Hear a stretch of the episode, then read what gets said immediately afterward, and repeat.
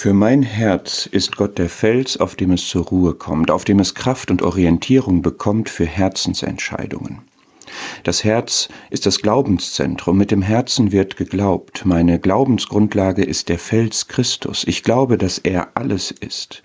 Der vorhergehende Vers 25 dieses Psalms sagt, Wen habe ich im Himmel und neben dir habe ich an nichts Lust auf der Erde.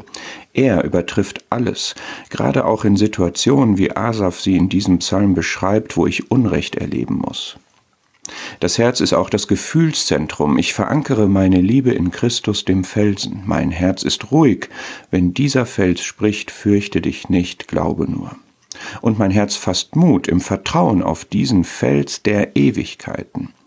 Aber was ist es, das mein Herz stark und fest macht? Mein Herz wird befestigt durch Gnade, Darin ruht mein Herz, dass Christus mich begnadigt hat, angenommen ohne meine Eigenleistung, und alles in meinem Leben folgt diesem Gnadenprinzip.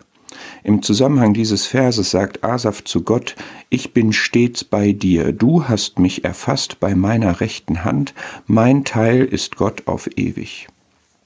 Und das Herz ist das Entscheidungszentrum. Von ihm aus sind die Ausgänge des Lebens. Die Entscheidungen treffe ich von ihm, dem Felsen her.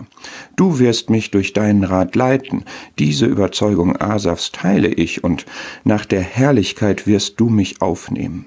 Und inzwischen werde ich mit Herzensentschluss bei dem Herrn bleiben. Vers 28 sagt, Gott zu nahen ist gut für mich. Ich weiß, seine Güte ist besser als Leben. Was auch immer das Leben mir bieten mag, ich entscheide mich immer wieder neu für ihn und damit für seine Güte.